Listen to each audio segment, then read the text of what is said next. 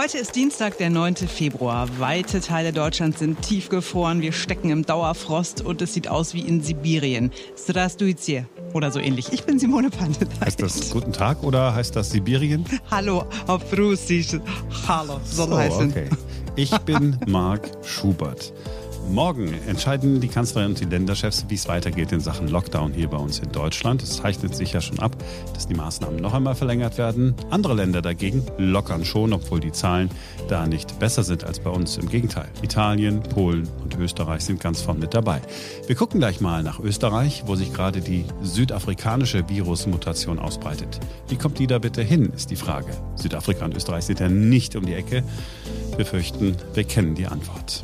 Welche Virusmutationen gibt es inzwischen überhaupt und wie unterscheiden die sich voneinander? Welche sind aggressiver im Sinne von krankmachender? Welche sind ansteckender? Welche Mutationen sind mit welchem Impfstoff trotzdem in den Griff zu bekommen? Auch das gucken wir uns an. Und Menschen, die Netflix haben, gucken ab heute News of the World, Neues aus der Welt mit Tom Hanks. Simone wird erst später in den Genuss kommen, denn sie guckt ja Netflix-Serien immer erst, wenn man die irgendwo auf DVD dann kaufen kann. Ist richtig, ne? Stimmt. Ja. Jedenfalls, in diesem Film spielt Helena Zengel, ein Mädchen aus Deutschland mit. Und in diesem Zusammenhang feiern wir Tom Hanks für seine ja leicht irrationale Liebe zu fast allem, was deutsch ist. Jetzt beginnt ein neuer Tag.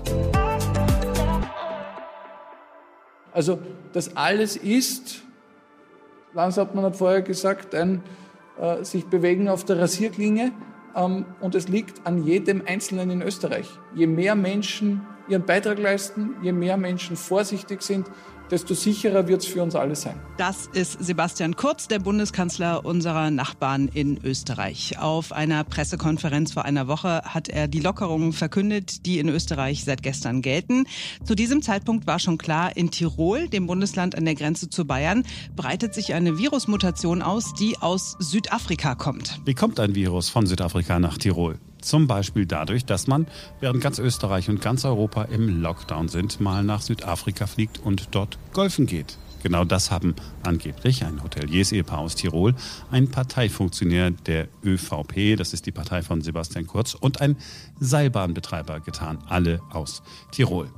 Sie alle streiten das natürlich ab, aber bei derselben Pressekonferenz, auf der Sebastian Kurz letzte Woche gesprochen hat, wir haben ihn gerade eben gehört, war auch der Wiener Bürgermeister Michael Ludwig und sprach ganz offen, ohne dass ihn jemand gefragt hätte, über die Menschen, die sich auf der Rasierklinge bewegen.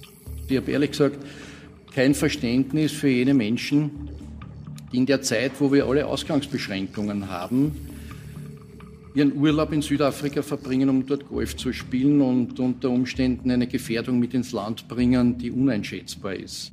Ja, Ischgl 2.0 passiert da gerade, vermuten einige. Ischgl, der Tiroler Skiort, ist nichts anderes als der Ballermann auf Mallorca, nur halt ohne Sand, dafür mit Schnee. Nicht umsonst kommt der Anton ja aus Tirol äh, und nicht sonst irgendwo aus Österreich. In Ischgl hat sich das Coronavirus im vergangenen Jahr ausgebreitet und Urlauber aus allen möglichen Ländern haben es mit in die Heimat genommen. Ich habe den Begriff Superspread Event tatsächlich zum ersten Mal im Zusammenhang mit Ischgl damals gehört. Mhm. Inzwischen weiß man durch den Untersuchungsbericht einer Expertenkommission, dass die Verantwortlichen vor Ort damals wirklich versucht haben, die Corona-Ausbreitung geheim zu halten, solange es ging. Und genau deshalb ist in Österreich das Vertrauen nicht besonders groß, was den Umgang der Tiroler Behörden mit Corona angeht. Da wird heruntergespielt, ist alles Quatsch. Es sind nur ein paar Einzelfälle der südafrikanischen Variante nachgewiesen, mehr ist es nicht. Hier ist der Tiroler Landeshauptmann Günther Platter Ende letzter Woche. Eines ist derzeit nicht vorgesehen, dass eine Isolation Tirols stattfindet. Das gibt die Datenlage nicht her. Aber es sind nicht nur Tiroler allein, die unter Verdacht stehen. Es ist einige Tage her, da sind 44 Unterkünfte von der österreichischen Polizei kontrolliert worden. In einem einzigen Skiort sind 133 Menschen überprüft worden. 96 von ihnen waren illegal da. Sie hatten sich schnell einen Zweitwohnsitz zugelegt und haben behauptet, sie seien als Skilehrer auf Arbeitssuche. Das ist das, was RKI-Chef Lothar Wieler auf der Pressekonferenz vor kurzem angesprochen hat. Ich kann natürlich nicht im Detail über das äh, berichten, was in anderen Ländern geschieht, aber nach meinem Kenntnisstand, und das ist ein Kenntnisstand, den mir ein Kollege vermittelt hat, ist es wohl dort dazu gekommen, dass sehr viele Menschen dort vermeintlich unter der Arbeitserlaubnis Skilehrer zu sein, Skifahren. Und dort haben sich sehr, sehr viele Menschen eben jetzt Skiurlaub äh, geleistet und diese starke Anstieg der Varianten ist mit diesem Geschehen, wird das ursächlich erklärt. Das ist eben schlichtweg keine clevere Entscheidung, wenn man so etwas zulässt. Das ist ein Geschehen, das hätte vermieden werden können, wenn dort nicht so viele tausende Menschen Skifahren würden. Also vielleicht ist es ja alles gar nicht so schlimm. Vielleicht ist das alles übertrieben. Aber es wird immer, ah, Tirol und große Gefahr. Aber ich habe ehrlich gesagt keine Lust darauf, gegen Corona geimpft zu werden und es dann trotzdem zu bekommen, weil irgendwelche wohlbetuchten Hoteliers unbedingt nach Südafrika mussten und irgendwelche Selbstsüchtigen meinen, sie seien Oberschau, müssten unbedingt mal auf die Piste und sich abends besaufen und sagen, sie seien Skilehrer, obwohl sie noch nie Skilehrer waren. Ich finde es ein bisschen blöd. Sie haben sich vielleicht nur vom Tirol-Tourismus-Marketing inspirieren lassen ich zitiere, warum nicht den Urlaub mit Gesundheit und Wellness verbinden? Mhm. Schließlich geht es in der freien Zeit doch um Erholung, Entspannung und Wohlbefinden. Um dies zu erreichen, bietet Tirol viele Möglichkeiten. Ja, zu viele Möglichkeiten, würde ich sagen. Okay, Spaß beiseite. Ich verstehe es auch nicht. Und ich habe in meinem Freundes- und Bekanntenkreis tatsächlich auch Menschen, die das sehr unterschiedlich handhaben. Also die meisten sind eisern, die halten sich an die Maßnahmen so fürs große ganze Gemeinwohl, sage ich mal. Anderen ist tatsächlich ihre Individualität einfach wichtiger und die reisen dann auch für mehrere Wochen ins Ausland. Insofern hoffe ich ehrlich gesagt, dass der Lockdown nochmal verlängert wird, dass auch das Reisen noch mehr beschränkt wird, auch wenn es hart ist, auch wenn das für viele einen Riesenkraftaufwand bedeutet. Aber so gehen die Zahlen ja wenigstens nachweisbar und erkennbar runter und wir können diese elendige Pandemie endlich in den Griff bekommen und irgendwann wieder anfangen, alle normal zu leben und dann auch wieder Skifahren zu gehen oder zum Golfen nach Südafrika zu fliegen, was ich nie tun würde. Aber wenn ich wollte, dann könnte ich es irgendwann wieder. Ich würde es ja schon deshalb nicht machen, weil Golfen finde ich ist so unfassbar öde.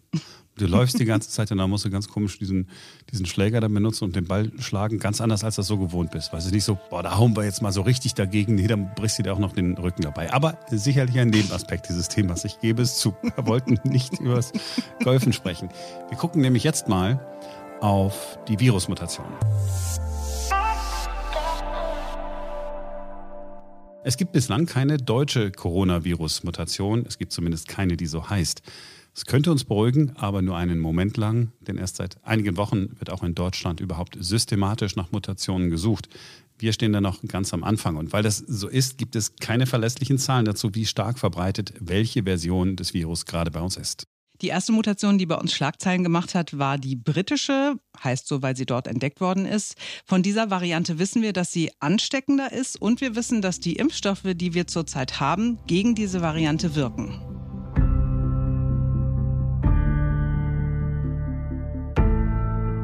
Ja, und dann ist da die südafrikanische Variante. Wir könnten sie auch die Tiroler Variante nennen. B1351. Von ihr haben wir vor allem deshalb erfahren, weil auch in Südafrika deutlich mehr nach Mutationen gesucht wird als bei uns. Was wissen wir über diese Mutation? Auch sie verbreitet sich schneller. Entweder ist die Vermutung, kann diese Variante besser an menschlichen Zellen andocken und die Menschen deshalb besser anstecken. Oder, und das ist eine Möglichkeit, die Christian Drosten von der Berliner Charité ins Spiel gebracht hat, es könnte auch so sein, dass dieses Virus einfach bei vielen Menschen sehr viel länger gar keine Symptome hervorruft. Und weil die ja dann nicht wissen, dass sie mit Corona infiziert sind, also mit dieser neuen südafrikanischen Variante, gehen sie ganz normal raus und stecken andere an und so verbreitet sich das Virus schneller. Das bisher größte Problem mit dieser Variante aber ist, dass mindestens ein Impfstoff, der von AstraZeneca kaum noch schützen soll. Südafrika will deshalb diesen Impfstoff nicht mehr einsetzen. Eine erste vorläufige Studie kommt zu dem Schluss, dass der Wirkstoff nur noch minimal wirkt. Der BioNTech-Impfstoff dagegen schützt ganz offensichtlich.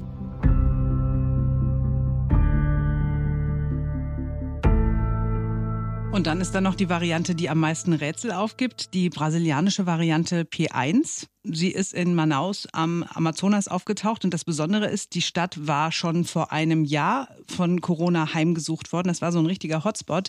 Experten schätzen, dass 75 Prozent der Bevölkerung damals mit Corona infiziert waren. Jetzt aber, knapp ein Jahr später, steigen die Corona-Fälle wieder rasant an, sogar noch stärker.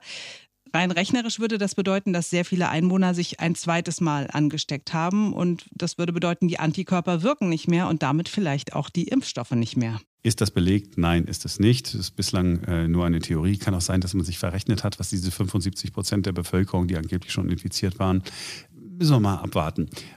Gute Nachricht gibt es aber auch. Immer wenn wir irgendwas von den Impfstoffherstellern hören, dann ist es dies, wir können die Impfstoffe jederzeit anpassen. Es ist eigentlich alles gar kein Problem. Es dauert halt nur ein bisschen, so wie wir es bei der Grippe auch machen. Da wird der Impfstoff ja auch jederzeit angepasst. Und weil wir jetzt so viel bedrohliche Nachrichten gehört haben, kommt jetzt eine gute Nachricht zum Infektionsgeschehen in Deutschland.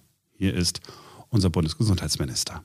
Die Grippe hatte in dieser Saison bis jetzt so gut wie keine Chance, weil es die AHA-Regeln dem Grippevirus schwer machen.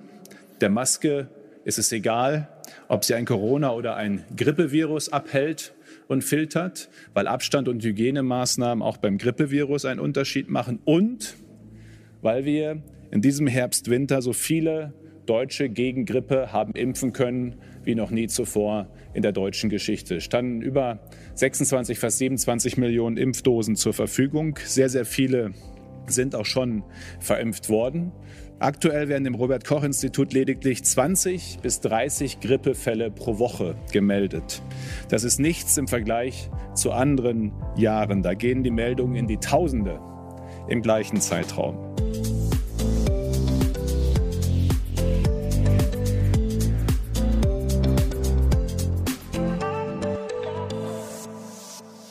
Kinos werden ja noch eine Weile geschlossen bleiben, aber es gibt trotzdem neue Filme.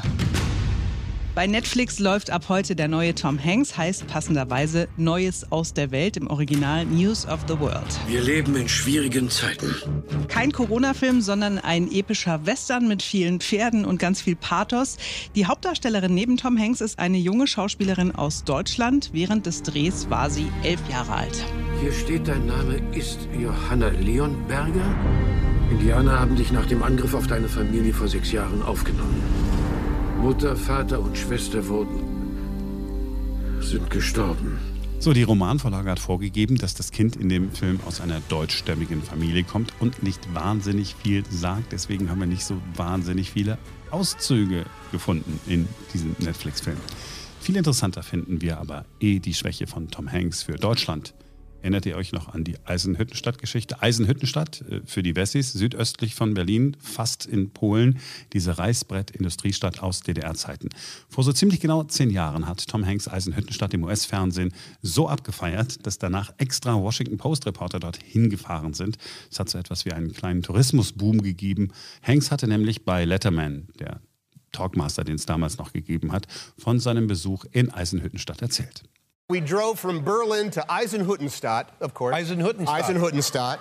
Uh, which was this was my, it was my destination. I don't know what that is. Eisenhüttenstadt is a it is a model city built by the communists in 1953 to show people the great and wonderful life that socialism would give them right up until the entire system went to crap. Uh, it was it's a it's actually an amazing architectural, fascinating mm-hmm. place. I loved going there. A lot Eisen, of cement. Eisen, a lot of cement. Yep. But uh, what does it mean? What does it mean? Eisenhüttenstadt. Eisenhüttenstadt means Iron Hut City or Ironwork City because they, they, they built it for all the people mhm. who worked in the iron mill. Historisch korrekt erzählt er hier, dass es eine kommunistische Planstadt aus den 50er Jahren ist. Die sollte den Menschen zeigen, wie großartig der Sozialismus ist. Er findet die Architektur der Wohnblocks beeindruckend und faszinierend, wo die Arbeiter aus dem Eisenwerk alle gelebt haben. Vor allem jeder, der mal in Eisenhüttenstadt war, wundert sich darüber. Nun gut, äh, zuerst hat sich Tom Hanks aber in die deutschen Autobahnen verliebt. Man könne so schnell fahren, wie man will. Die Regierung kümmert's nicht. Die Autobahnen seien flach und gerade wie Landebahnen. Zwischen Dresden und Berlin, äh, sagt er, wäre er mit 700 Meilen pro Stunde gefahren. Das wären 1100 Kilometer pro Stunde. Have you ever been to Germany, Dave? Been to Germany a couple of times. Germany's yeah. a great place. I yeah. fell in love with Germany. When you go past the sign that says 120 with a line through it, the gloves are off, baby. You can drive. As government is off your back in Germany, and you can drive. The highways in Germany are as straight and flat as airport runways.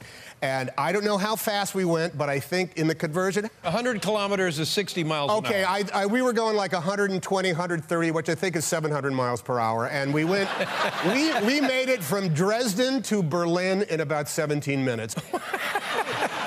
Zweieinhalb Jahre später ist Tom Hanks ein zweites Mal in Eisenhüttenstadt gewesen. Die Liebe war anscheinend wirklich sehr groß und da hat er sich dann einen Trabi gekauft, also ein Trabant, dieses DDR-Auto aus Presspappe. Dieser Wagen steht jetzt in einem Automuseum in Kalifornien. Ja, besser steht da in dem Museum, als dass er mit dem Trabi über die Autobahn fährt. Damit kannst du keine, keine 1100 Kilometer pro Stunde fahren. Kannst schon mal versuchen, aber wenn du merkst, dass du mit dem Trabi 1100 Kilometer äh, in, in der Stunde machst, dann wirst du vom Flugzeug gerade runtergeworfen, würde ich vermuten. Eine ganz schlimme Episode ist sein Wetten, das Auftritt gewesen. Ende 2012 war das. Einen Tag danach hat er bei der Bild-Zeitung ziemlich gelästert. Man sieht ihnen die Strapazen vom Vorabend nicht direkt an. Und eigentlich wollten die beiden Hollywood-Schauspieler bei ihrem Besuch in der Bild-Redaktion über ihren neuen Film Cloud Atlas sprechen. Doch Tom Hanks kommt einfach nicht über seinen Auftritt bei Wetten, das am Vorabend hinweg. Wenn in Amerika eine Fernsehsendung drei Stunden laufen würde, wäre jeder Verantwortliche sofort gefeuert. Sie würden nie wieder einen Job bekommen. Das verfolgt sie bis zur Rente. Wenn du die Übersetzung im Ohr hast, ist alles, was du hörst. Dies ist ein sehr lustiger Mann, er macht lustige Sachen. Dies hier ist die Frau, die so tut, als ob. Und auch sie ist sehr lustig.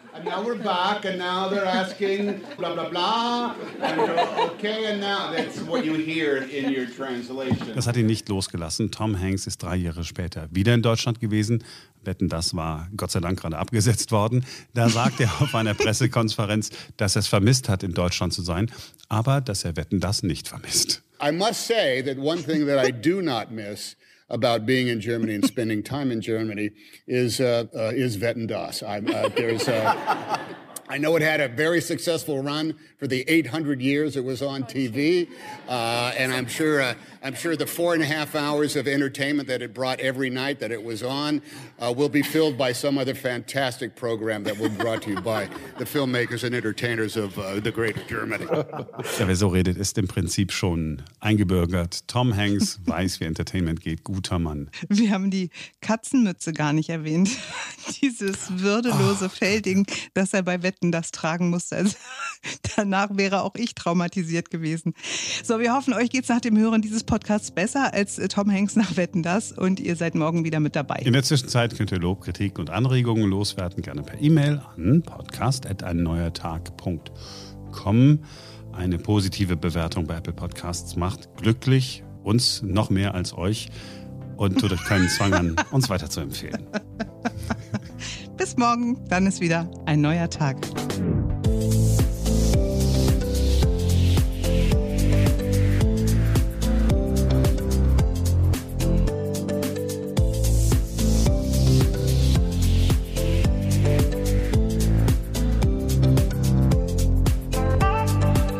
Hanks hat bei Letterman, der damaligen Talkshow, von seinem Buch erzählt.